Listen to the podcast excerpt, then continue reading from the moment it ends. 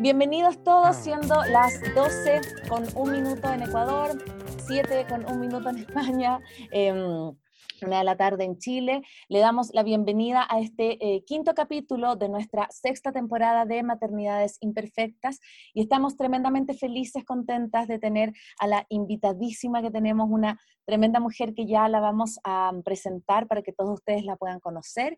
Eh, desde ya estoy súper eh, ilusionada, entusiasmada de tenerla con nosotros, em, porque admiramos su trabajo, admiramos lo que hace y esperemos que la, la sesión de hoy, el momento de hoy sea fructífero para todos quienes se están conectando a través de las redes. Así que bienvenida Cristina bienvenida Paz a este capítulo de Maternidades Imperfectas. Hola con todos, con todos que, que nos escuchan ahorita en vivo, pero que también luego escucharán nuestro podcast. Maternidades Imperfectas es una plataforma que acompaña, empodera, inspira a las mujeres madres a vivir una maternidad como un espacio de fuerza, de autoconocimiento, de evolución personal estamos comprometidas con el bienestar de las mujeres madres, ese es nuestro, ese es nuestro propósito. Em, y en esta temporada particularmente hemos decidido enfocarnos mucho al mundo de la madre, más que al mundo de, de, de la crianza, ¿no? ¿Qué, ¿Qué, nos pasa como mamás? ¿Qué herramientas podemos eh, desarrollar? Eh, temas que muchas veces se dan por sentado o no se dicen. También nos, nos interesa recibir estas maternidades más reales, más honestas, más diversas. Así que muchas gracias por estar aquí. Bienvenida, eh, Cristina. Em, te damos la palabra. Nos gusta que nuestros invitados se presenten, así que adelante. Pues eh, buenas tardes y bueno, buenos días a, tanto a los que estáis desde España como de, de, Sudamérica. Yo soy Cristina Gutiérrez de Stone, soy educadora emocional. Para mí, antes que nada, soy eso, educadora emocional, pero también soy, soy investigadora en el campo de la educación emocional aplicada, soy escritora, soy conferenciante y soy mamá de dos eh, niños. Soy más mayor que la mayoría de vosotros, así que mis hijos ya son un poco más, más mayores que, que los vuestros y mi pasión, pues dentro de todo mi ámbito es la educación de, los niños, en el cual estoy trabajando desde hace 38 años en un proyecto muy conocido aquí en España que se llama La Granja, Ability Training Center. Es una granja escuela, pero un centro de entrenamiento de habilidades, de competencias emocionales. Y pues bueno, la verdad es que estoy encantada de, de poder participar, ayudar y difundir todo eso que estamos, sintiendo y, viviendo como madres y, madres, padres y, como personas y como mujeres. Y que bueno, que además esta pandemia pues nos haya traído más, más dificultades, ¿no? de las que probablemente pues ya pues cada uno tenía, pues bueno, un poquito ha sido como vamos a poner más dificultades en el camino de la gente y, las estamos superando, ¿no? Cada uno como puede y bueno, una vez es, es mi intención hoy aquí. Hermoso, hermoso. Te agradecemos mucho eh, haber aceptado inmediatamente la propuesta. Nosotros en esto de las maternidades, como mm, em, con La Paz nos sentamos a soñar a quién queremos tener acá en maternidades. Y cuando soñamos esta sexta temporada dijimos Cristina. Y escribimos y cuando nos respondiste fue súper, súper emocionante para nosotros porque eh, diste un vamos y, nosotros dijimos ya, aprovechemos de tener a la tremenda Cristina para toda nuestra audiencia, para poder hablar de un tema tan, tan, tan importante y, por eso te, queremos agradecer mucho. Pero antes de iniciar la conversa, eh, nosotros tenemos un pequeño ritual. Nosotros le hacemos unas pequeñas preguntas a nuestros invitados y la idea es que los invitados respondan con lo primero que se les viene a la cabeza, así como sin pensarlo mucho, ¿ya? Perfecto. Súper. Entonces, Cristina, un libro. Em, ostras, un libro. es que tengo muchos. el Principito. ¿Un maestro o una maestra en tu vida? La, señorita Valenciano, una profesora que tuve cuando estaba en, secundaria. Qué lindo. ¿Una canción?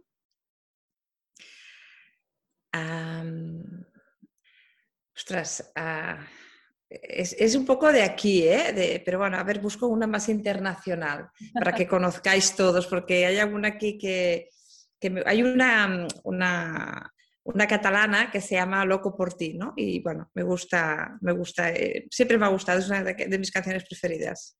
Se llama en catalán es Boig Partu, me gusta. Em, desde que soy mamá, soy más. Uf, paciente. Y un mensaje que, le gustaría, que te gustaría dejarle a tus hijos. que hagan lo que hagan, lo hagan con el corazón. Qué hermoso. Qué bello. Bueno, muchas gracias. El, tema de hoy vamos a hablar con, con Cristina sobre la gran pregunta, digamos, que va a marcar esta conversación es eh, ¿quién educa a tu hijo? Tu miedo tú. Entonces, hablar un poco de esta disposición emocional, de, estas posiciones emocionales en relación también a nuestra, a nuestra gestión, a nuestra historia como mamás y cómo esto se ve muchas veces proyectado eh, a favor o a veces obstaculizando ciertos temas de la crianza. Así que ese es el tema del día de hoy. Y para, para empezar, Cristina, yo te, bueno, te escuchaba en, en otras charlas y, y mencionabas que, que crees que ahora los padres crían un poco más desde el miedo, que está como este miedo más, más palpable en la piel, en los pensamientos. Em, ¿cuál, ¿Cuál crees que es el cambio? ¿Cuál crees que es la diferencia de los padres eh, de antes y los padres de ahora y por qué está este, este miedo más a flor de piel? Sí, lamentablemente tengo que confirmar que, que es así. Eh, mm, lo puedo confirmar porque yo trabajo en la granja, pasan cada año unos 20.000 niños, de niños desde los 3 hasta los 18 años, niños de escuelas públicas, privadas y, niños también de pueblo y de ciudad, ¿no? Entonces, pues bueno, cuando pasan tanto la de aquí como la de Madrid, que pasan pues 15.000 más, ¿no? Entonces podemos constatar literalmente que eso está pasando, al menos en España, que cada vez se educa más desde el miedo y no tanto desde desde la valentía. El motivo, bueno, hay varios motivos, ¿no? El primero es que cada vez somos, hay menos hijos en casa. Cuando tú, tienes siete, ocho hermanos, ahí o te espabilas o te espabilas. Es decir, los padres no podían con todo y mira, pero ahora que hay muy poquitos hijos, o al menos en España es como más, ¿no? Tenemos uno o dos o, con máximo tres. Si alguien aquí en España tiene tres hijos, decimos, ¡hala, tres hijos! ¿no? Entonces, bueno, eso hace que, que, un poco estemos todos como educando con, entre más algodones, ¿no? Entre, que, ay, que no sufra, ay, que no le pase esto, ay, que no le pasa lo otro, ¿no?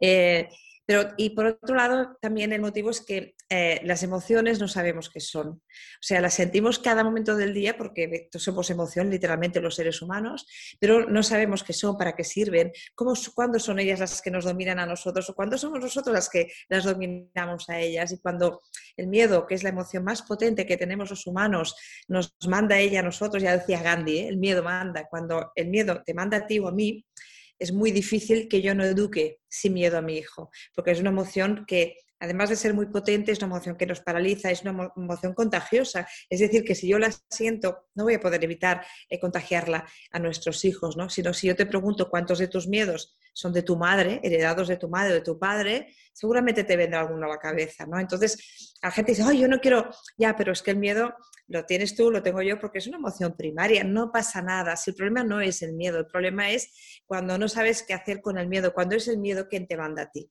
Mm. Sí, con respecto a eso, me, interesa mucho ahondar y profundizar. Yo también trabajo con, emociones y me parece que, claro, el miedo tiene una parte súper como mm, orgánica y como favorable que tiene que ver con proteger, con cuidar, pero también tiene este otro lado que nos paraliza, que no nos deja avanzar.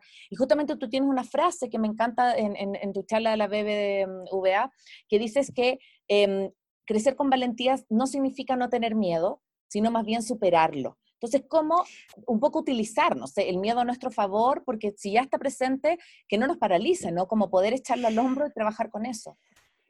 Es que lo primero que tenemos que tener muy claro es que las emociones son preconscientes, preconscientes, es decir, pasan antes de que tú y yo seamos conscientes de, la que, de, lo que, de que la estamos sintiendo.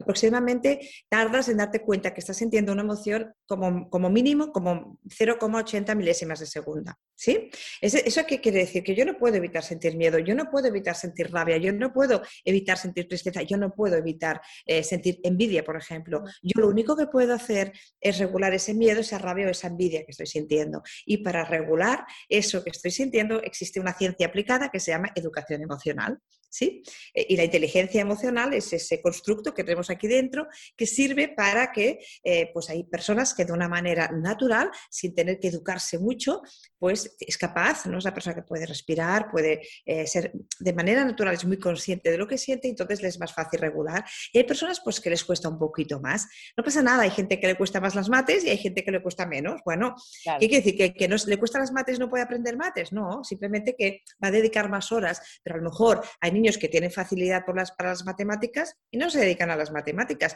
Y hay chicos que les cuesta un poquito más, pero al final acaban haciendo la carrera de exactas, porque eso está pasa, ¿no? Así que no importa tanto si tienes más o, o menos, porque lo que sí que sabemos ahora desde la neurociencia y desde la educación emocional es que todo se puede entrenar, las habilidades, las competencias se entrenan y cuanto más se entrenan, más se desarrollan y cuanto más se desarrollan, más regulas, ¿sí? Todo aquello que sientes. Entonces, las emociones las tenemos para algo bueno, ¿sí? E, evidentemente las dividimos porque los humanos necesitamos clasificar todo lo, todo lo que, para, básicamente porque esto de aquí, nuestro órgano, es el que más eh, energía gasta de todo nuestro organismo, ¿no? Entonces, siempre estamos eh, pues ahorrando energía y una manera de ahorrar energía es clasificar. ¿Eh? Por ejemplo, estos son los, yo qué sé, ¿no? En el colegio, pues, eh, pues son los amigos o los padres que me gustan y los padres que no me gustan, o los padres guays y los padres no guays, ¿sí? Clasificamos porque así ahorramos energía, porque ya, ¿me entendés lo que quiero decir? Entonces, cuando yo ahorro energía, pues... Em, eh, me ayuda a poder ir por la vida sin que esto se tenga que desgastar tanto y esté tanto en estado de alerta. ¿sí? Entonces, las emociones las tenemos todas para algo bueno, pero es cierto que las dividimos, clasificamos, como siempre hacemos, entre positivas y negativas. No siendo negativas que, sean malas. Las negativas las entendemos como las emociones que me alejan del bienestar y las positivas con las que me acercan del bienestar. El miedo, igual que la rabia o la tristeza, son de esas emociones que me alejan del bienestar, pero son buenas porque, por ejemplo, la emoción del miedo la tenemos los humanos para apartarnos del peligro, con lo cual, gracias miedo, porque si no, no existiríamos como especie, pero tiene una supermisión. El problema es cuando el miedo es una emoción tan potente porque tiene tanta fuerza para apartarte del peligro, porque la misión de las emociones es la de adaptarnos para sobrevivir como especie, claro, es tan importante que tiene muchísima fuerza. Y cuando yo no me doy cuenta, al final, el miedo es, de todas las emociones, además la más potente, la más civilina. La rabia es, todo el mundo se piensa que es la más potente, no, es la más evidente, pero no la más potente. El miedo es civilino, es una serpiente que te atrapa, chuf, y no te das cuenta y estás educando a tu hijo con miedo. O quien decide si mi hijo se va de campamentos o no, o, no se va, no soy yo, es mi miedo a que le cueste dormir por la noche, me, me encuentre a faltar, no le guste la comida, ¿sí? Y por eso toda esta historia, las emociones todas son buenas, porque todas nos ayudan a algo, incluso la envidia. Pero como no lo sabemos, pues entonces eh, entran, llegan y, hacen lo que muchas veces lo que quieren. Y tenemos muchas personas con muchos problemas sociales, de socialización y de relaciones personales y familiares y, laborales, porque, por ejemplo, no regulan la rabia o no regulan eh, emociones intensas, ¿no? Y ahí es cuando pues hablamos mal y, bueno, entonces empiezan todos los problemas del mundo mundial. Em, te escuchaba esto, esto del miedo y y como regreso a, los primeros meses de mi hijo, que mm. bueno, también está correlacionado con un cambio eh, en el cerebro, hormonal, quiero decir, es un cóctel, ¿no? Pero sí, pero sí que había mucho, mucho, y claro, la fragilidad, ¿no? Porque es un recién nacido, entonces la fragilidad de que, que sobreviva, suena crudo, pero realmente he escuchado a muchas mamás, y es mi caso, de, de estar pendiente que respire, que siga adelante, eh, y bueno, eso como luego va pasando, ya se va fortaleciendo y uno también como que va desarrollando esa, esa confianza, ¿no? Eh, pero ¿cómo has visto, más allá de estos, de estos primeros meses que siempre son frágiles, em, ¿cómo, ¿cómo has visto que el miedo de las madres obstruye en, en el, eh, no sé, en, en, el desarrollo de sus hijos, en capacidades de socialización, en posibilidades, en, en lo práctico, como que, que esta, la, evidencia más evidente y que además que es palpable, la puedes ver, tocar y, oler casi, es, es, que el miedo lo que nos hace es sobreproteger a nuestro hijo y cada vez que tú sobreproteges a tu hijo lo estás desprotegiendo. Yo nunca he visto tantos niños con tantas carencias emocionales, bajas autoestimas, miedos, eh, desconfianza, no solo no confiar en sí mismos, sino confiar en los demás entonces, y eso surge del miedo. En el momento que nos nace nuestra criatura, nos, invaden todos los miedos del mundo mundial, los de este mundo y los, del y los de fuera, los de, todo el espacio, todos, todos para mí. ¿Vale? Es cierto, pero también en ese instante hemos de tomar una difícil decisión y es quién va a, tomar quién va a educar a tu hijo, tu miedo tú, ¿no? El, el, miedo es esa, forma, esa, esa, emoción que surge de una manera natural para que tú protejas, ¿no? Y pero hay estudios que ya muestran y demuestran que el 85% de los miedos que sientes no van a pasar nunca. Repito, el 85% de los miedos que sientes no van a pasar nunca. El miedo tiene la misión de que tú hagas la peor interpretación posible. Y por eso estás durmiendo, te despiertas y vas a ver si, a ver si tu hijo respira. Eso lo hemos hecho todas y todos, ¿sí? Sobre todo con el primer hijo. Y tu hijo no ha dejado nunca de respirar, pero es igual, lo haces. Y nadie te ha dicho que dejara de respirar, es igual, pero tú lo haces. Son esos 85% de miedos que no van a pasar nunca, pero tu cerebro está siempre en estado alerta y, ey, ey, ojo, ojo. Y lo que ¿qué pasa, que el miedo además de ser contagioso y paralizarte es invasivo. Es decir, si tu hijo con, no sé, eh, tres años le dan miedo a los gatos y yo no afronto el miedo, ese niño, el miedo se va a hacer grande, porque es muy, muy es una serpiente, te va pillando, coge, te coge más, ¿no? Si yo no, no afronto el miedo, el miedo se hace grande y al final le da miedo los, los, los, gatos, los perros y los caballos y al final con 11 años le da miedo a todos los animales. ¿Y qué hacen las madres? Me llaman, me dicen, oye, nosotros somos, también somos granja escuela, claro, tenemos un montón de animales y me llaman y me dicen, oye, ¿tienes animales? Digo, hombre, es granja escuela, vamos, sí, ¿no? Claro que tenemos animales. Y dice, ah, entonces no apunto a mi hijo porque le digo, ¿pero por qué? dice, porque le da miedo a todos los animales. El miedo también es falta de información. O porque no tengo, porque me falta parte de esa información. Entonces, claro, si yo le quito la información y encima no afronto el miedo, el miedo del niño lo que hace es que se invade y cada vez y cuando me da miedo todo, también me da miedo hablar en público, también me da miedo hacer no sé qué carrera porque creo que no voy a poder y necesito que el papá me pida la Coca-Cola en el bar porque también me da vergüenza. ¿sí? Y ahí es cuando, pues bueno, cuando, y claro, alguien que no, no se atreve a hacer un montón de cosas que son naturales, como por ejemplo ir por la calle y que veas un perro y tengas muchísimo miedo, pues, yo no hablo de que te dé miedo tirarte por, paracaídas, eh, eh, no hace falta, si no quieres dedicarte al ejército da igual eso, pero, pero los miedos naturales, el miedo a la, oscuridad, el miedo a los animales, a las personas, el miedo a ir al lavabo, estas pequeñas cosas que pasan sirven para que enseñemos a nuestros hijos a afrontar los miedos, no para que los apartamos. Y cuando eso no lo hago, hago más grande su miedo. Y al, y al final el miedo, es que les da miedo el miedo al final. Y eso está pasando y está pasando mucho. Y ahí es cuando, pues bueno, estás desprotegiendo a tu hijo literalmente. Lo estás, bueno, no sé si alguna vez, es que sabes qué pasa, la misión, vuestros hijos dentro de, poco, ya sé que son pequeños, yo he visto a, la tuya, pero eh, pasa muy rápido el tiempo y, y, dentro de no mucho tú tendrás que dar una llave a tu hija o a tu hijo para que salga de casa si lo hemos sobreprotegido, si, hemos, si hemos sido nosotros los que hemos corregido la nota del examen con su profesor de la ESO, al que siempre le llevas la mochila, al que siempre lo tiene todo perfecto el, día de, deporte, de educación física, para que no se olvide la bolsa. Si tú te haces todo eso, sí, su infancia será muy tranquila, lo sé, pero algún día tendrá que salir de casa. Y el día que salga de casa, eh, habiendo sido muy sobreprotegido, habiendo, habiéndolo educado en el miedo, cuando cierres la puerta, tú te vas a morir de miedo, pero él también. ¿Sí? Y eso es lo que, el día el del pasillo, imagínate no atreverte a veces a pedir un montón de cosas. Aquí en la Universidad de Barcelona hay un cartel en la puerta que pone prohibido la entrada a los padres. Wow. Universidad de Barcelona. No te hablo de una, una universidad privada, a qué pija, no, te hablo de la Universidad de Barcelona. Y antes yo que prohibir porque son los padres que van a inscribir a los niños, van a, van a quieren discutir la nota de un examen con el profesor universitario, pero, pero ¿qué es esto, no? Y cada vez que tú discutes una nota con tu hijo de la ESO, le está diciendo, ya lo hago yo porque tú no puedes. Y cada vez que le cojo yo la, mochila, eh, cuando tienes cuatro años, le estoy diciendo, ya lo hago yo porque tú no puedes. Me recuerdo que mi hijo cuando cinco años me daba la mochila, yo cogí y le di el bolso. Entonces dice, ¿qué haces? Digo, no sé, si yo llevo tu mochila, tú llevas mi bolso, ¿no? Es aquello que dices, no sé. Claro, ella veía que todos los niños llevaban, daban la mochila, la madre se llevaba su bolso y su mochila. Claro, yo pensaba, ¿pero por qué? Y van yo, y si un día pesa mucho, pues bueno, con cinco años no pesan las mochilas, ¿eh? Pero a veces con tercero de primaria sí pesaban. Y me acuerdo, cogía, le abría, le sacaba un libro, pero la mochila es tuya, la llevas tú. Y cada vez que hago eso, le digo, es tu responsabilidad y te estoy entrenando en esa, en esa responsabilidad o, o en esa autonomía que yo quiero, ¿no?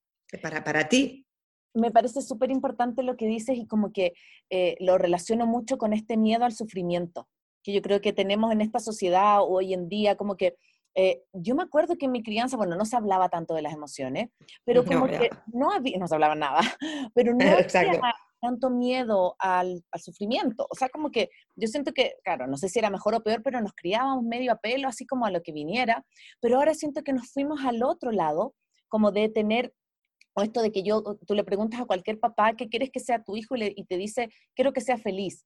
Pero eso es un mandato súper fuerte. porque quiero que sea feliz, que quiero, quiero eso, quiero que no sufra, quiero que no tenga errores, quiero que, que, no sé, que no se caiga nunca y yo estar ahí para sostenerlo. ¿Cómo ves tú esto mismo de la tiranía de la felicidad versus cómo poder educar también que tú dices en la derrota, ¿no? Que es importante que nuestros hijos se equivoquen para que aprendan de que el error es parte de la vida también. Es que si una misión creo que tenemos nosotros los padres y las madres, además de, esa parte de, amar a nuestros hijos, de quererlos, pase lo que pase, haga lo que hagan, diga lo que digan, yo siempre te voy a querer, haga, pase lo que pase. Eh, yo te voy a querer a ti. Ahora, a veces no, no, me voy a, no me va a gustar tu comportamiento y te lo voy a decir. Y separar quién es tu hijo de su comportamiento. Si yo te quiero a ti, seas como seas, hagas lo que hagas, yo siempre te voy a querer. Ahora, no te permito que me hables mal pero yo, yo te quiero, que me hables mal, yo te quiero, pero no te permito que me hables mal. Y si me hablas mal, pues vas a tener que pues, mm, corresponder con una consecuencia, Vamos a vas a tener que reparar eso que estás haciendo, ¿sí? Has insultado a tu hermana, ¿vale? Yo te quiero, porque aunque la hayas insultado, ahora repara eso que acabas, ese mal que acabas de hacer a tu hermana, ese insulto que le acabas de decir, está llorando a tu hermana, repáralo. Y le enseño a reparar sus errores, porque los errores forman parte del, crecimiento. Es que si nadie se equivoca, no hace falta que existan las escuelas, lo sabemos todo. De hecho, eh, hay un montón de padres aquí en España que hacen los deberes a sus hijos, con letra y ortografía del padre. Entonces, eh, cuando hago eso, le digo, no te puedes equivocar, has de ser perfecto. Ahí el síndrome de la familia perfecta o de la eterna felicidad. Eh, tenemos el fallo de a veces padres me dicen, eh, la felicidad no es, no es un fin. ¿sí? La felicidad es, un fin que deseamos, pero la felicidad no está en el fin, está en el camino. Porque la felicidad está de piel adentro, no, no está de piel afuera. Y confundimos la alegría con la felicidad, el contento con la felicidad. A veces me dicen, ay, voy a comprar una, una bicicleta a mi hijo y ahorran un montón. Incluso gente que a veces pasa dificultades porque así será muy feliz. Y yo les digo, no, no va a ser más feliz, va a ser, se va a poner contento por la bici, pero la bici no les hace feliz. No nada material te hace feliz. Te pone contento, te, sientes orgullo, puedes hacer muchas cosas. Y evidentemente, si yo estoy contento, estoy alegre, es más fácil que yo sea feliz. Pero también hay que, yo les digo a los padres, eh, tener en cuenta una cosa, tu felicidad, la vuestra, mamás, no, no, no, no depende ni de tu marido, ni de tu hijo, ni de tus padres, depende de ti. Ojo, pero también hay que decir a tu hijo, cariño, tu felicidad depende de ti, no de mí. Hay un montón de chavales en la ESO súper enfadados con sus padres porque son la culpable de todo, porque creen que su felicidad depende de ellos. Pero claro, cada vez que le compro el móvil más chulo, de, hay padres que tienen un móvil normalito y su hijo tiene el supermóvil, porque el dinero para el niño para que sea feliz. Perdón, entonces, ¿qué le estás diciendo? Tu felicidad depende de mí. Por eso te compro el móvil y, te doy todo lo que quieras, y la bicicleta de último modelo y el juego de Netflix y te dejo más rato a jugar porque así eres feliz. No, así se pone contento, no lo hace feliz. Y claro, hay un montón de, chavales con pues, 14, 15 años que le deja el, novio y te sabes de quién es culpa, del padre o de la madre. Yo qué sé, se ponen niños enfermos y la culpa es del padre o de la madre. O sea, les echan la culpa. Es que los riñan, es que les chillan porque es tu culpa que yo esté enfermo. Pero claro, ¿qué hemos hecho? Si yo le hago los deberes en segundo de primaria porque pobrecito está muy agobiado y los profesores son terriblemente malos porque les ponen muchos deberes, yo no estoy ni en contra ni a favor. Depende si hay una intención, ¿no? La cuestión es un ejemplo, ¿no? Si yo hago eso, le estoy diciendo, tu felicidad depende de mí, ay, pobrecito, no, no, pobrecito, bueno, pues el niño es pobrecito y la felicidad, y así me hago alguien dependiente, súper dependiente, y cuando, eh, pues los amigos dependen de los amigos, y cuando tengo un novio o una novia, depende del novio, si me deja el novio, pues me destruyo, me muero, no puedo con ello, ¿no? Porque le estoy diciendo desde pequeñito que tu felicidad depende de mí, y no, igual que muchos papás, que si un niño, Iván, de siete años, me dijo, la felicidad de mis papis depende de mí. ¿Vosotros sabéis la, la, presión que es eso? carga. Claro, la carga emocional. Claro, estos niños llegan a la ESO y petan, explotan. Y, y, el plan ese fantástico de, de, padres que se gastan un montón en los entrenos, niños de, que van a tenis y, y, padres que no tienen, o sea, se gastan todo el sueldo en entrenadores especiales. ¿Tú sabes lo que le está diciendo? No, yo nunca le presiono. Digo, ¿cómo que le presiono así? Si no vas a comer restaurante hace un mes porque tienes que pagar los entrenos, el niño lo sabe. Y tanto que lo estás presionando. No, no le, igual no le chillas en, el, partido de tenis, ¿no? Pero, pero o no le, te callas, pero es evidente. Y a los 12, 13 años, ¿qué hace? Pues deja, abandona, no puede, no lo soporta, porque el niño, los niños han de jugar para pasárselo bien, incluso cuando compiten, porque cuando se lo pasan bien es cuando brillan. Y eso que hemos estado en alto rendimiento en la masía es, tan fácil de ver, es tan, repetitivo que dices, vamos a, vamos, o sea, a veces los padres, ¿qué pues puedo hacer? Y a, veces les digo, lo mejor es que no hagas nada, para ya de hacer cosas, es que déjalo en paz al niño. Que suspende, pues que suspenda, no pasa nada, ya está el profe, pero déjalo en paz porque lo estás agobiando de una manera que, que dices, oye, es que no somos súper padres, somos súper pesados. Y nuestros hijos nos lo dicen, eres una pesada y tú, ya, ya, pero no quiere decir que, que, no hagamos nada y que pasemos de ellos, no hablo de eso, ¿eh? pero hablo de, de, estas paternidades o maternidades que, y que antes se miran todos los libros habidos y todas las técnicas, todas no sé qué, y dices, hey, es que no hace falta, solo quiere jugar el niño, déjalo en paz, juega, que, que juegue. Pero me miro que juegue, que juguete para que no sea que wow, y al final digo, pero déjalo que vaya al bosque, a la playa, no le compres ningún juguete si no lo quieren, si no les hace falta, si le pasan pipa. Hoy teníamos niños en el bosque y con un, con un tronquito han, han, hecho una historia con un trozo de tronco así, que, que, flipabas tú cuando no había ni, ni, bicicletas ni nada, ¿no? Entonces un poquito, no sé, que los dejemos un poco a veces en paz, por lo menos eh, cuando hablo de este tipo de maternidad, no hablo de, de los que pasan de, y no, no, hablo de los que nos sobrepasamos con todo. Yo mi hijo también hacía, con mis hijos han hecho competición, por ejemplo, en ese caso esquí, ¿no? Y yo no he ido, o sea, yo he ido igual una o dos veces a sus competiciones, pero yo no iba a sus competiciones. ¿Para qué? No yo le ¿tú quieres, necesitas que vaya? No. ¿Tú quieres que vaya? Pues la verdad, me da igual. Pues si te da igual, no voy, porque no quiero sobrepresionarte, porque quiero que te lo pases bien. Y si voy, me da miedo que puedas interpretar alguna otra cosa. Eso no, no significa que no vayáis, ¿no? no hablo de eso, ¿eh? Es depende del niño, depende. Hay niños que les importa un pepino, pues que vayas o no, pues ve si quieres. Ahora, el, ser tu entrenador de tu hijo cuando te hay un entrenador no hace falta. El niño si chuta la pelota y, falla, pues, pues si, que da igual si falla o no, si no, ese gol o, ese no, va a servir para nada. Lo importante es el global de tu hijo, no, no si es el mejor o no en matemáticas, en lengua o en el fútbol.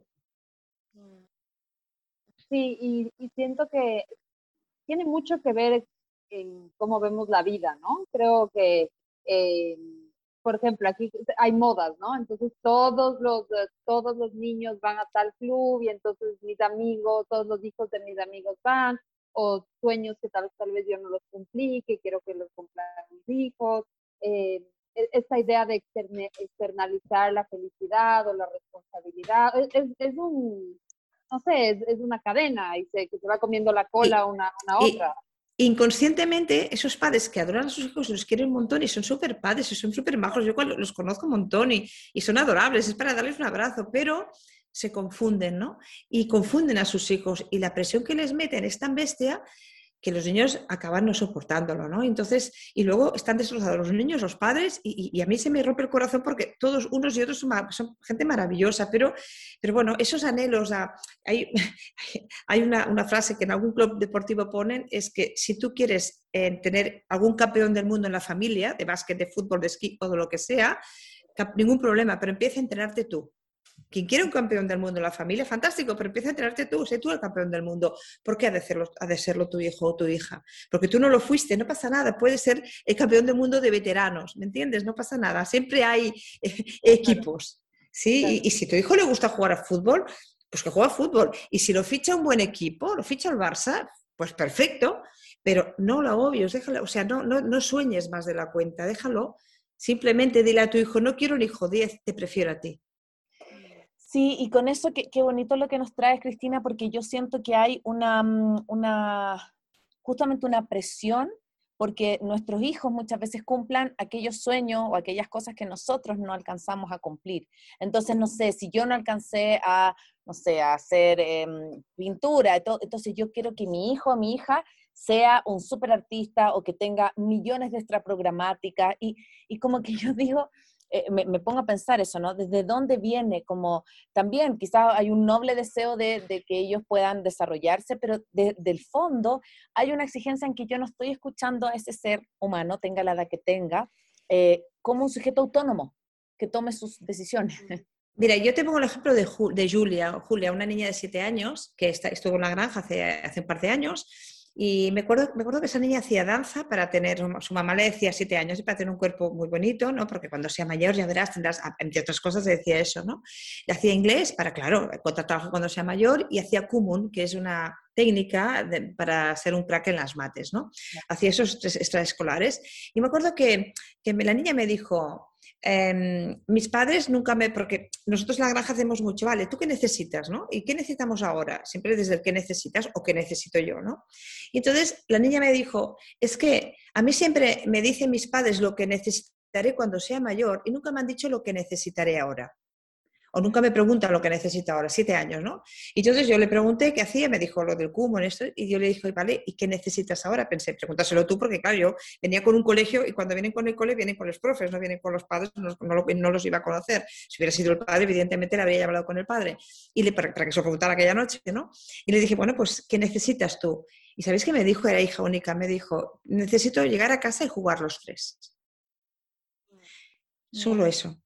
¿Sí? Entonces, con siete años, es como si yo te digo, tú cuando tengas 80 eh, años vas a necesitar, hablar chino. Pues vas a decir, bueno, pues mira, cuando tenga 80 años ya, ya yo que sé, ya estudiaré los 10 años antes, ¿no? Y es un poco esa dimensión, porque los niños cuando, cuando dicen cuando seas mayor, para ellos es una eternidad. E, el tiempo no lo, no, no, lo, no lo, controlan como nosotros, no, lo visualizan, ¿no? Que este, este, parece que no se acaba nunca, ¿no?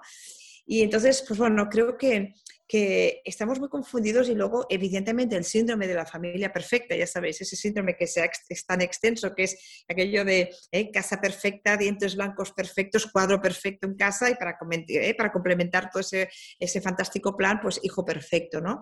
Pero los hijos no pueden, no pueden perseguir la perfección porque eso nos presiona. Yo invito a, perseguir la excelencia, no la perfección de padre o madre perfecta, de aquella que está en el AMPA y hace el mejor pastel y casero. Ahora, como tú lleves un pastel comprado y ya te miran mal porque no eres la madre perfecta. Oye, pues si trabajas a lo mejor no lo puedes hacer el pastelito o no te sale, no sabes, igual haces mejor las, yo qué sé, las, las salsas, ¿no? Que los pasteles, pero un poco como te sientes, ¿no? Siempre juzgada, ¿no? Y, y ese síndrome de la familia perfecta lo único que hace es pues niños que, pues eso, busquemos más la excelencia, ser la mejor versión de madre posible y que tu hijo sea la mejor, versión de, de, sí mismo. Y hay una frase que tenemos también colgada en la granja que dice, que es para decir a los hijos, dice, no quiero el mejor hijo del mundo, quiero el mejor hijo para el mundo la primera parte de la frase, el mejor hijo del mundo, es compite con los de al lado, compite, compite, presión, presión, presión, ansiedad, ansiedad, ansiedad.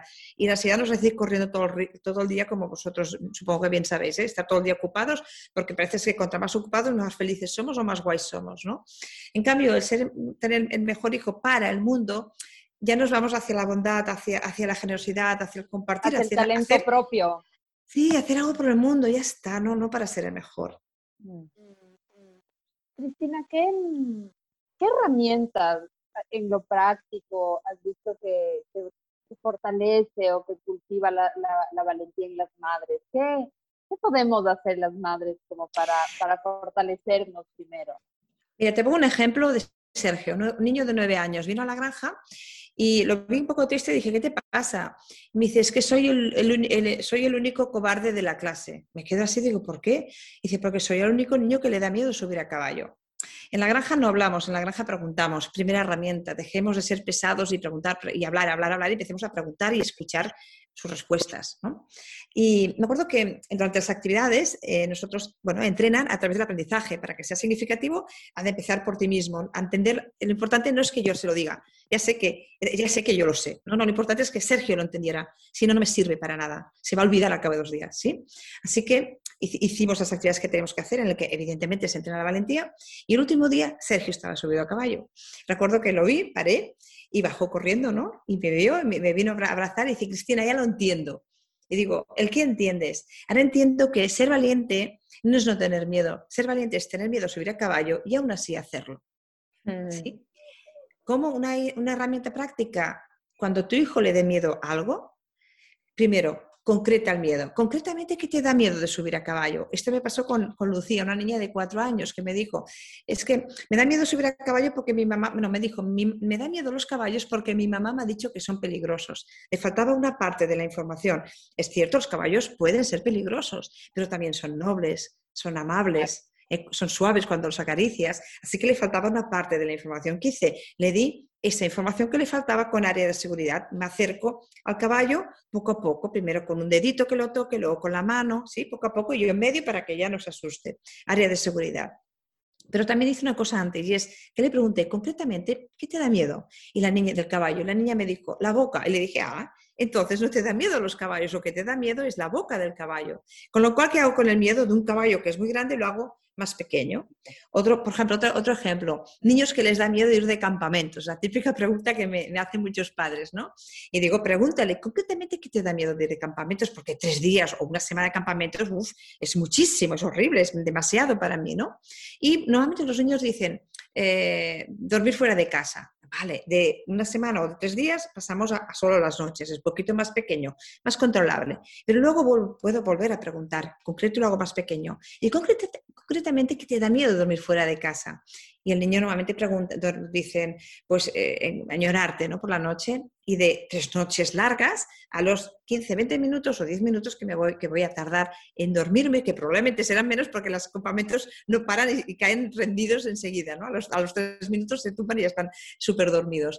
Así que concretar los miedos y hacerlos pequeños es básico. Cualquier miedo, ¿qué te da miedo de la oscuridad? Que hay un monstruo, ay, ¿qué te malestar del monstruo? ¿Qué te da miedo al monstruo? Que me coma. Entonces no te da miedo la oscuridad ni el monstruo, te da miedo que un monstruo te coma, ¿sí? Cuanto más pequeño, más fácil afrontarlo. O a los perros, ¿sí? Veo doy información, veo documentales de perros, o una película de perros, o libros de perros. Luego me voy a un, a un lugar donde hayan, o conozco a alguien, o, hay también eh, lugares donde hay animales, reservas de, animales, y ahí pues a veces hay cachorros. Pues vamos a ver cachorros, que toque el cachorrito, luego un perro más grande, y poco a poco afronta el miedo, porque hay es muchísimo peor.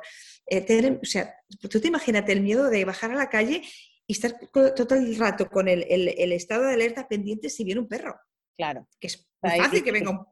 Claro, el niño va todo el día, ay, ay, ay, ay, ¿me entiendes? Entonces eso lo que hace es que lo bloquea. Y lo bloquea también para las matemáticas, para la lengua y para el inglés. ¿Sí? Porque el miedo es todo, o sea, lo bueno de, de, la educación emocional es que cuando yo aprendo a superar un miedo a un caballo o a la oscuridad, a lo que sea, lo bueno es que con la misma fórmula lo hago todo. Es un dos en uno o un tres en uno. Sí, y, me encanta, me encanta este, estos tips como tan concretos porque yo creo que a veces lo que hacemos los adultos es como ningunear o, hacer como que el miedo no existe. Una vez yo escuchaba al, al, Rafa Guerrero, que también estuvo en, nuestro, mm. en nuestra temporada pasada, y decía como, si es que tu hijo dice que le tiene miedo a los monstruos, dile, o sea, sí, tú eh, visualiza el monstruo, porque para él el monstruo, para ella, está en la pieza, está en el cuarto. Entonces, si tú les dices, no, los monstruos no existen, inmediatamente invalidas esa situación y esa sensación, y el niño no te va a querer contar después o le va a dar incluso miedo contarte, porque como tú no crees en los monstruos, ¿en quién va a confiar? Entonces, también, obviamente, ponernos en el espacio del mundo del niño. Yo ya soy adulto, entonces yo ya no creo en monstruos. Mi hijo sí, esto, esto es, es, lo típico, ¿no? Que no, no tengas miedo, los, no, no tengas miedo, no, no. Y, entonces es aquello que dices, no, no, es que tiene miedo. A ver, es que da igual si tú no quieres o no te apetece o no te gusta, es que tiene miedo. Y son preconscientes, no lo puede evitar, pero tú tampoco. Si tú tendrás tus miedos, eh, lo único es que los niños pequeños son más transparentes que tú y que yo. Nosotros disimulamos todo el día y con la pandemia aún más, ¿sí? Pero ellos no. Y ellos son capaces de, de luego ya, a medida que crecen, van disimulando sus miedos como hacemos todos nosotros. Y cuando yo lo disimulo, no soy consciente y entonces no lo puedo regular. Cuando es, y ahí es cuando el miedo hace lo que da la gana contigo, ¿no? Y ahí es cuando hemos de vigilar. Pero yo siempre les digo, no, no, es que es preconsciente, no lo puede evitar. Así que dile, ah, tienes miedo, ostras, qué interesante, vale, ¿y qué podemos hacer? ¿Sí? Y ahí es cuando eh, entrenamos una cosa que se llama valentía, pues vamos a entrenar la valentía, ¿vale? ¿Cómo podemos ir poco a poco? Pues venga, para ir al lavabo vamos a ir con la luz abierta y yo te acompaño hasta el pasillo, pero entras tú solo, a ver si, a ver si puedes, venga, va. Y lo haces, has entrado bien, aplaudimos. Luego sale, pues venga, luego cuando vuelvas a ir me lo dices, venga, ahora te espero desde el comedor, pero yo te miro, ¿eh? El niño entra, ¿has podido? Sí, papá, has sido valiente. Bien. Y al final, el niño, pero es que además esto pasa en dos días. No un mm. mes, no, con esto en, un en dos días está hecho. Pero tú has de verlo, has de, has de, entrenarlo en la valentía, no en el miedo. Pero si yo, pues que no tengo, el niño, no, el niño pues no se siente entendido, no se siente comprendido y al final, ¿qué hace? Disimulo y callo. ¿Cómo hacemos todos nosotros? Disimular todos nuestros miedos. Mm. Porque nos avergüenzan. Mm. Cristina, eh, bueno, hemos mencionado varias veces la granja. Cuéntanos un poco. ¿La granja es una escuela? ¿Es, eh, ¿qué? ¿Qué es la granja? Y también me interesa esta, este enfoque de trabajar con caballos que, he mm. escuchado varias veces. Pues mira, la granja, la granja, es una granja escuela donde hay caballos, animales, donde van los niños de, toda la vida, ¿no? Han ido los niños a, pues a ver de dónde sale la leche, que no sale de un tetabric, ¿no? Por ejemplo, que una gallina es un pollo que nos comemos luego, estas cosas, ¿no? O, por ejemplo, todo el tema del medio ambiente, del respeto, de entender cómo son los árboles, cómo, cómo son las raíces, qué pasa debajo del bosque, ¿sí? Hacemos todo eso. Y venían los niños de ciudad a, hacer, a aprender. Y pues a ver de dónde sale la leche, que no sale de un tetabric, ¿no? Por ejemplo, que una gallina es un pollo que nos comemos. Y entonces, bueno, venían todos estos niños, ¿no? Entonces, me pasó algo en el año 2000, venían, claro, 20.000 niños cada año, ¿no? Y algo me pasó en el año 2002, 2004, en que me di cuenta que todo lo que siempre había utilizado y me había funcionado educando, dejó de hacerlo. Los niños ya no me escuchaban como antes, ya no conseguía modular ni actitudes ni comportamientos. Bueno, a raíz de, todo eso, bueno, aparte me frustré, me quejaba de todo de todo el mundo, pero dos años después de quejarme, pues que, no sirve para nada, pero bueno, tú no lo sabes porque tampoco te lo han enseñado, ¿no? Pues me di cuenta de que si los niños habían cambiado, tal vez nosotros también teníamos que hacer alguna cosa diferente, ¿no? Y ahí fue cuando empezamos a buscar herramientas para que los niños nos volvieran a escuchar, pero sobre todo para modular esas actitudes y comportamientos que llevaban muchísimas veces al conflicto, al malestar ¿no? de, del grupo o de un niño o de una niña. ¿no? Y bueno, y a través del ensayo prueba cierto error, buscando, buscando, buscando, pues empezamos a, a crear lo que es, el método La Granja, un método demostrado científicamente por el, y además evaluado por el grupo de, investigación psicopedagógica de la Universidad de Barcelona, en el que se muestran resultados eh, significativos de cambios de, de, de, aumento de las competencias emocionales tras su paso por la granja, de una, de una manera bastante potente. ¿no? Y bueno, y a raíz de eso, pues empezamos cada vez a más gente. Yo me acuerdo que al principio no decía lo de educación emocional porque la gente pensaba que eran, hacíamos cosas raras, ¿no? O no entendía, o confundía educación emocional con educación especial. Bueno, un lío que, que bueno, no, no, os podéis imaginar lo duro que fue, porque cuando haces cosas diferentes te sientes que te sientes muy solo porque hay mucha gente que no, entiende ¿no? lo que estás haciendo. Pero bueno, yo iba haciendo porque, bueno, yo creo que siempre las estrellas se han confabulado a nuestro favor y cuando pasaba eso me llegaba un mail de una madre una profesora o de un niño, me decía algo que entonces dije, a la porra, yo sigo con lo que estoy haciendo, ¿no? Y, y entonces, bueno, empezamos a, a, empezar a pasar cosas muy interesantes, que los profesores, el boca oreja funciona mucho en el mundo docente, ¿no? Ostras, ostras, yo llevaba a los niños que, que te, con estos problemas y, oye, he estado ahí tres días y, ostras, y esto ya no está pasando, ¿no? Em, empezaron a aumentar después de, pasar por la granja las, notas en clase, empezaron a pasar cosas, ¿no? Niños con muy baja autoestima salían, o grupos de, ¿sabes? Lo típico, ¿no? Que en una clase pues hay tres, cuatro subgrupos, cuando éramos pequeñitas nos pasaba, ¿no? Que tenemos como diferentes grupitos dentro de la clase, pues cuando salían eran todo un equipo, una clase, ¿no? Y eso, pues luego, eh, claro, beneficiaba mucho el curso escolar a nivel de relaciones, se peleaban menos, estas cosas. Y empezó a venir más gente, ¿no? dice, oye, hacer estas cosas que hacéis, porque lo de educación emocional como que no se, no se entendía, ¿no? Y, bueno, y ahí empezaron muchos profesores a decir, oye, pero ¿cómo lo haces? ¿Pero cómo consigues esto? Pero el niño tiene miedo, ¿cómo consigues que, ya no tenga miedo y estas cosas, ¿no? O que sea más valiente, ¿no? Y empezamos a hacer formaciones. El primer año me acuerdo que hice una formación gratuita a 1.700 profesores cuando venían de, campamentos, ¿no? Y a raíz de eso ya, bueno, empezamos a, a cada vez más, más, más. Me pidieron escribir un libro porque porque acababa repitiendo lo mismo cada día. Entonces, bueno, al final escribí mi primer libro que se llama Entrenalo para la vida, de plataforma editorial, tuvo muchísimo éxito. Se lo leyó Carlos Folguera de la Masía del Barça, que era el director de la, no sé, ¿sabéis lo que es la Masía del Barça? Me imagino que es donde están los jugadores durmiendo, digamos. Y bueno, nos fichó para llevar la educación emocional a Masía y a partir de ahí ya pues empezamos con, también con hospitales, trabajamos con el Hospital San Joan de Deu de Barcelona por el tema dentro de oncología, ¿no? para el tema de, bueno, de la gestión emocional de, de los padres y de los niños cuando te, bueno, te dan una, una bueno, una, tienes que pasar por ese proceso, ¿no? que muchas veces es, es, bastante duro. Y bueno, y a raíz de eso, pues empezamos ya, empezaron a llamarnos de otros países y de otros lugares para replicar el método. Y estamos en, en, Andorra, en Madrid, bueno, y, y también eh, lo que te decía, hay intereses en Ecuador, bueno, y bueno, y, aquí estoy, bueno, no sé.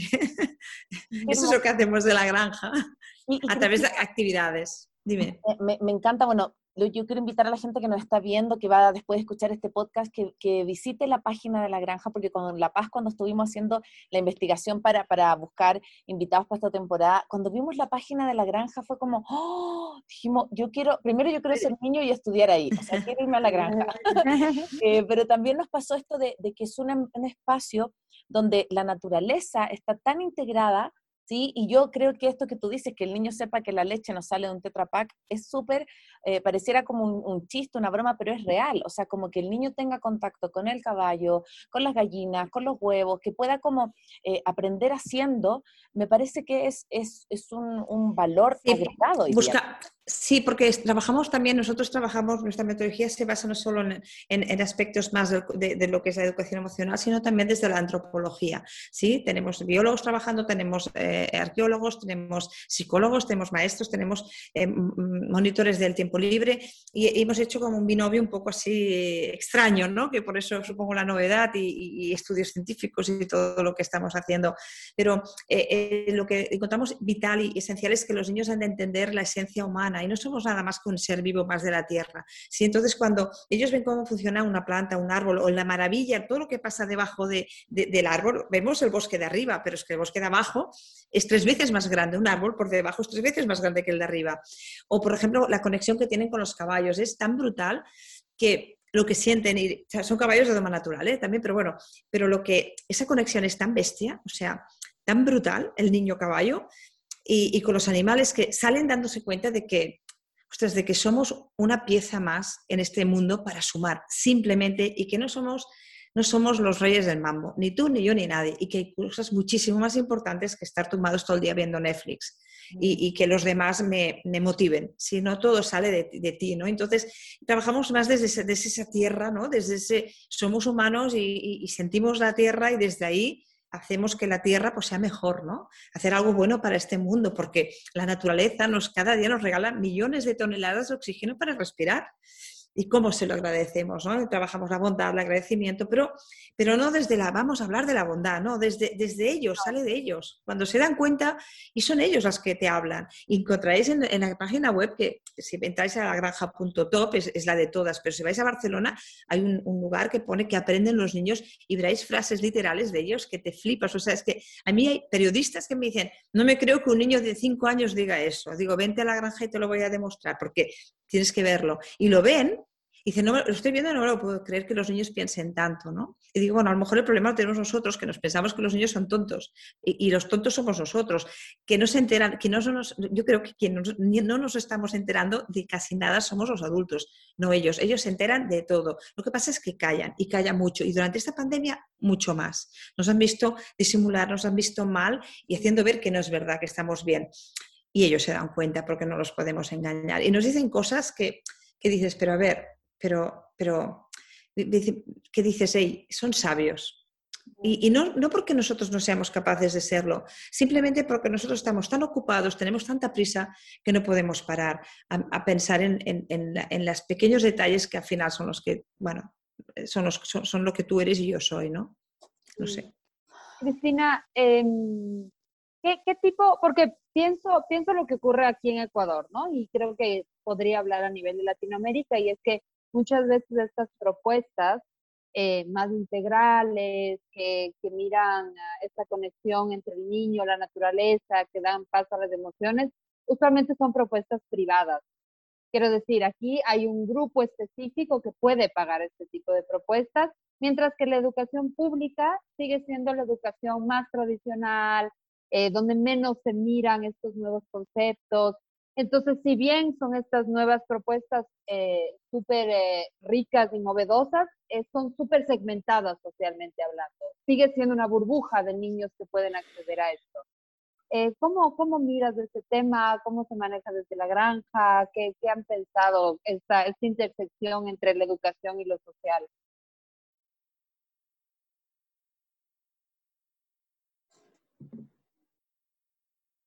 Congeló. Educativo, tenían que poder llegar todos los niños y niñas de, del mundo, bueno, del mundo o, de, una población, ¿no?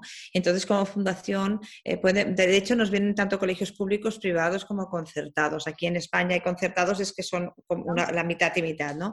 Y, en este caso, los precios están adecuados para cada. Y luego tenemos unas épocas del año que tenemos eh, unos precios especiales, que son precio-coste, que son escuelas de máxima complejidad, que son los colegios públicos, en el que hay mucha inmigración, mucha problemática, agresividad, cosas de este tipo, ¿no? Entonces hacemos que vengan en, una, en dos meses eh, en los que trabajamos con, digamos, eh, en los que ponemos como más esfuerzo o profesionales mucho más, digamos, con mucho más, tenemos cinco estadios de educador emocional, uno, dos, tres, cuatro, cinco, contra más alto, más, eh, más dificultad puedes trabajar, ¿no?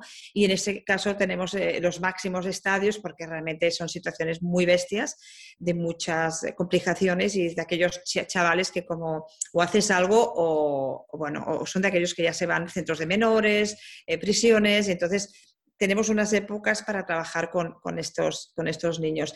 Nosotros hemos tenido esta mirada social porque nuestro objetivo es que, es que la educación emocional sea un derecho de todos porque es un derecho de todos. Y no es justo que haya una emoción que se llama rabia que haga que que tu hijo acabe mm, pues, teniendo problemas muy serios con la droga o con o la tristeza, por ejemplo, escondida, ¿no? La tristeza que muchísimas veces, pues, pues bueno, la, la vamos disimulando, ¿no? Entonces, yo creo que es vital y estamos colaborando con gobiernos, en este caso con el gobierno, por ejemplo, de Andorra, para que, la educación emocional pueda estar dentro del sistema educativo y sea transversal en, las aulas. ¿sí? Luego, si tú utilizas la naturaleza o los caballos, o utilizas la playa, o utilizas, yo qué sé, el patio del cole, mira, eh, ojalá puedas eh, darte cuenta, ¿no? De, para mí la naturaleza es una, es una ayuda. Es que yo, por ejemplo, ahora, desde, debido a la pandemia, ahora los niños nos, nos, llegan muchísimo más... Em, estresados y ansiosos, ¿sí? Debido al estar tan, tan encerrados. Y notamos muchísimo si son niños que son de ciudad y que, por ejemplo, con tipo o tipología de familias que tienen pocos balcones, ¿no? Eso nos notamos. Llega y estos no tienen balcones. Y además, y así, ¿eh? Son niños con, muchísima más ansiedad. Con lo cual, lo primero que hago es que antes de hacer ninguna actividad no puedes escuchar si estás ansioso. Si estás acelerado, no hace falta que lo que te diga yo no, no, te va, no va a escuchar. O sea, que no hace falta que pierdas el tiempo. Y lo que hacemos es que primero nos vamos al bosque a pasear cuando entramos al bosque, los niños van chillando, se empujan, a veces hasta se pegan, ¿no? Depende del grupo. Entro en el bosque y de repente el, bosque modula, es una pasada. De repente los niños bajan la voz. Sin hacer yo nada, ¿eh? Simplemente entro en el bosque, bajan la voz. Doy una vuelta por el bosque, salgo y empiezo actividad. Yo no he hecho nada gratis, cero patatero, no me cuesta un duro. Nada, ya está. Pues eso es, para mí, es decir, nosotros, la educación emocional, nosotros no la entendemos como educar entre algodoncitos. Esto es lo contrario. Eh, la educación emocional es que a Sergio suba a caballo porque está entrenando a valentía. Es, es, es, es hacer fuerte a, los chavales. Es que, o sea, yo no les, yo, las actividades son retos, retos en los que se cae, es que se, hunde la barca. Por ejemplo, hay una, actividad que se llama em, eh, navegar en equipo. Son dos barcas y que les pongo con, el, con el taladro agujeros a la barca. Para que cuando esté encima entre agua. Claro. Y si va entrando, ¡hay agua, hay agua! Hay... chillan, ¡hay agua! Hasta que hay un niño que coge el dedo y pone el dedito en el, en el dedo. Son, son pequeñitas, como el agujero, ¿sabes? De, un taladro. Y pone, ya está, haz algo y no entra la agua. Pero eso lo han de aprender así. Y entonces, si no se entienden entre ellos, si nadie lidera, si se pegan, si se chillan, empieza a entrar agua, agua, agua, porque tiene poco nivel de flotación, ya compramos unas con poco nivel de, flotación y la barca se hunde. Pero es que la vida te hundes como familia, como empresa, como, como proyecto, se hunde, claro. O trabajamos en equipo, o hay un líder concreto, o sabemos nuestro objetivo, nuestra misión, llegar a ese punto, atravesar la, cruzar la piscina, o hacemos eso o nos vamos a hundir, pero, pero pues hagámoslo consciente que eso es posible. Y, que es mejor, yo quiero saber a los 10, 12 años que a los 50, ¿no? Porque a lo mejor ya te has cargado la familia o ya te han hecho de 20 trabajos. Entender eso es tan fácil. Yo no, nosotros en la granja no hablamos, en la granja preguntamos. Nosotros dejamos de hablar hace 12 eh, años. Solo preguntamos. Porque antes la que metía los rollos era yo. Bla, bla, bla, bla, bla, bla, bla. No. Y, si, y era yo la actriz, era yo la protagonista. Pero me callo y entonces pregunto, ay, ¿qué os parece esto? ¿Y cómo, dónde crees que tienen los dientes los caballos? Y, aprenden a través de eso y se puede hacer con cualquier asignatura. Por eso es un modelo educativo, da, igual que estés enseñando si, eh, si, lo que es el medio, un árbol o, o, el estómago de un caballo, es que da igual, o matemáticas, si no importa. Es la técnica lo importante. Sí, y, Cristina, como ya, uy, no puedo creer la hora que ya estamos cerrando, ya quedan como menos cinco minutos. Yo, yo estoy así hablando contigo. En Chile decimos se me cae la baba, yo estoy así como, estoy feliz escuchándote porque em, me hace tanto sentido como esto de, de, educar para todos, o sea, no educar solamente ni en la felicidad, ni en, cosas como el algodón, ¿no? educar para la vida. Y quería como cerrar eh, preguntándote más bien como, lo, lo, lo, nombraste, yo sé que esto da para un podcast completo, pero solamente como algo que nos puedas como entregar, porque yo siento que, eh, por ejemplo, conversábamos con La Paz el otro día que nuestros hijos, por ejemplo, han tenido una pandemia con césped, o sea, con pasto, con, con salida, al, han tenido una pandemia bastante cuidada, o sea, yo la miro a la Rafa y digo, gracias, gracias al cielo, gracias a la vida que ha podido, yo vivo en un lugar con, con un, condominio, entonces tiene ella espacio para salir a un parque afuera, y yo la miro y sí, le ha afectado, por supuesto, pero comparado a otros niños, no es nada. Es lo que tú dices, los niños sin balcón, como, como, mm. como papás, o sea, y desde ahí yo me siento absolutamente agradecida, y cómo como papás podemos acompañar con pequeñas cositas a, a estos hijos que están hoy día súper, súper estresados, que están súper como fuera de su eje, em, y nosotros como poder acompañar en esta modulación de la ansiedad, de las emociones también. Pues el primer paso y básico importante, dejando de disimular, es sentaros esta noche con vuestros hijos y empieza a decir, este año lo he pasado o fatal o muy mal o como, de decir la verdad, lo he pasado fatal, pero me doy cuenta de que a pesar de lo que hemos vivido, a pesar de todo, la vida vale la pena vivirla. Em, este año, yo, mira, cuando vuestros hijos sean mayores, seguramente, eh, por supuesto, hemos vivido un, hecho histórico que se estudiará en los libros cuando seamos mayorcitos y, cuando estemos muertos también. Eso se va a estudiar seguramente. Esperemos que no mucho, porque si no, significará que, que habrá muchas más, ¿no? Pero, y, evidentemente ha sido un trauma, un trauma social, se ha muerto mucha gente, eso está pasando, es un trauma, vamos a, vamos a hablar claro, pero no, todos nos callamos, no decimos nada, ¿no? Y vamos disimulando, y ese es el peor daño que podemos hacer. ¿Sí? Entonces, eh, yo lo que te decía, cuando nuestros hijos crezcan, cuando tengan 20, 30, 40 años y recuerden esta pandemia eh, mundial que, fue, que ha sido en, muchas formas, en algunos aspectos, muy similar a una guerra en cuanto a, trauma social, porque nos ha afectado prácticamente a todos los humanos del planeta, no recordarán seguramente las calles vacías, no recordarán seguramente ni las mascarillas, eh, no recordarán tampoco el número de muertos. ¿Sabéis qué recordarán nuestros hijos cuando tengan 30 años? Lo que recordarán es de, dónde papá y mamá vivió esta pandemia. Eso no lo van a olvidar aunque tengan cuatro años. Recordarán si lo vivieron desde la angustia, desde el miedo, desde el terror, desde la rabia, desde... O si lo vivió, o se lo vio desde, ¿vale? La vida vale de la pena vivirla a pesar de todo, desde la esperanza. Eso es lo que se van a quedar nuestros hijos de, este, este, de, este, año ¿no? terrible que todos hemos vivido. Así que si no lo he podido hacer, si yo no supe hacerlo de otra manera, no pasa nada, no es culpa tuya ni mía, nadie nos enseñó de pequeños, no pasa nada, pero sentaros esta noche, hablar con vuestros hijos, aunque tengan cuatro o cinco años, y decirles, este año ha sido muy duro, ¿verdad? A mí me, un poco, bueno, os paséis, ¿no? Intentar un poco el lenguaje que lo, que lo entiendan, ni ser exagerado, ha sido horrible. No, no, empecemos desde ahí y que ellos digan también desde cómo lo han vivido, desde el miedo que han sentido. Hay muchos niños que yo he tenido en la granja que me, que me dicen, mi papá se, está, simulan todo el día, pero están, lo están pasando muy mal. Y, se ponían a llorar, niños de cinco años.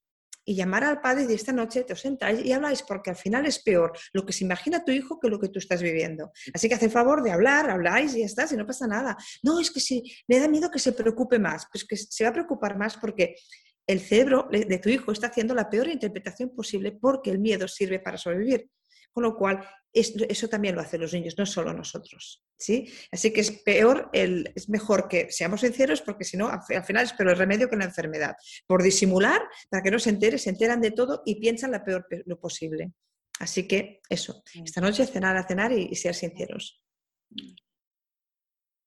Sí, sí, dar lenguaje organiza, como tú dices, concretiza el miedo. Eh, yo creo que el, yo recuerdo un poco mi infancia, que no, no se decían mucho las cosas y entre, porque además los niños son, son imaginativos, entonces cuando no hay lenguaje, igual la imaginación es, eh, digamos, es, abundante para, para lo bueno. No, y, nos han, y nos han demostrado a todos su adaptabilidad mejor que la nuestra y su capacidad para entender la muerte, que nosotros no teníamos antes de la pandemia. Ahora, ahora sí, porque claro que no hay más remedio, ¿no? De entenderla porque la tienes de frente, ¿no? Pero, pero los niños se han adaptado a la muerte de sus abuelos, incluso de sus padres, que eso aquí también lo he vivido, muchísimo mejor que cualquier adulto. Entonces, en vez de hacer que, que, vivan la muerte de alguien desde, desde mi visión de adulto, aprendamos yo a, vivirla desde la suya, que es inteligente y natural, ¿me entendéis? Lo que quiero decir es que eh, yo, bueno, hemos aprendido muchísimo, eh, bueno, no sé si hemos aprendido, yo creo que de lo que ha pasado tenemos muchísimo para aprender, pero ahora no lo olvidemos, dejemos, sacámoslo a cenar también, por esta noche encima de la cena también. todo lo que admiramos de cómo ellos han vivido las cosas, es decir, oye, ¿cómo has vivido la muerte del tío? ¿Cómo has vivido que yo no sé hacerlo también como tú? Explícame lo que piensas y que te lo explique. Y te dice unas cosas tan bonitas, tan maravillosas, que dices, wow. Sí, sí, sí, sí. Em, bueno, cerramos siempre con una, una, una, pequeña, una pequeña propuesta y es que cada una diga una idea fuerza. Lo más, como la idea más importante de esta, de esta conversación que hemos, que hemos eh, generado. Así que adelante, Cone. Uy, me quedo con un montón, pero como hay que quedarse con una, me quedo con esto de que muchas veces los miedos que, vemos en nuestros hijos no son de ellos, sino que son nuestros miedos, que son nuestras, nuestros temores que los traspasamos y que consciente inconscientemente eh, los entregamos y, como una mochila que a veces es como re difícil de, cargar, ¿no? Eso, me quedo mucho con eso, de que los miedos no siempre son de ellos. Paz, ¿con qué te quedas? Mm, bueno, me, gustó mucho esta frase de, no querer el mejor hijo del mundo, sino el mejor hijo para el mundo. Creo que eso da una guía para todo, mm. para, para qué le digo, para qué, cómo le crío, para desde dónde me posiciono yo. Creo que, que además me gusta esta idea porque está súper conectado con qué es lo que mi hijo en este ser autónomo que es, es lo mejor que puede dar para el mundo. También está súper conectado con como con su propia luz. Así mm. que eso me, gustó mucho. Adelante, Cristina. Mira, yo me quedo con que mm, al final lo que está pasando aquí está pasando allí, ¿no? Entonces es la confirmación de que de que todas hemos sufrido, que hemos sufrido mucho, pero que la fuerza, las mujeres, las madres la tenemos y que es motivo suficiente para formarnos, para aprender un poquito, sobre todo, sobre todo me quedo con que lo que a nosotros nos, nos han enseñado de pequeñas, que eso no se repita a nuestros hijos y nuestras hijas. Mm. Hagamos que eso sea diferente. Sí. Hermoso. Mm, que así sea.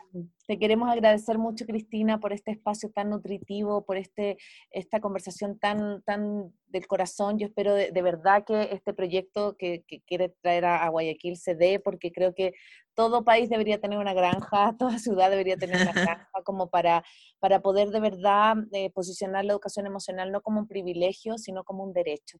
¿sí? Eh, si nosotros como, como adultos no la tuvimos, qué importante es que nuestros hijos la tengan y que los hijos de nuestros hijos también. Es como que no tengamos miedo de instalar estos temas en la sociedad. Así que quiero agradecerte mucho, agradecerle a todos los que nos acompañaron y contarles que, bueno, este capítulo va a estar em, arriba en, Spotify y en iTunes creería yo que a final de esta semana, tipo domingo, y nos volveremos a encontrar el próximo miércoles con también otro invitado en esta sexta temporada. Así que si con algo te quieres despedir, Cristina.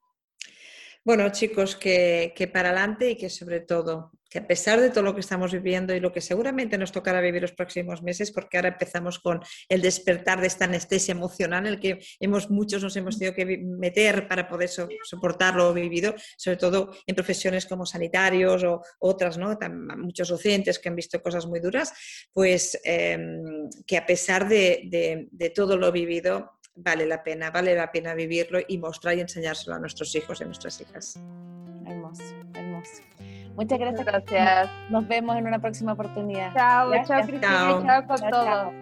Adiós, guapísimas, adiós a todos.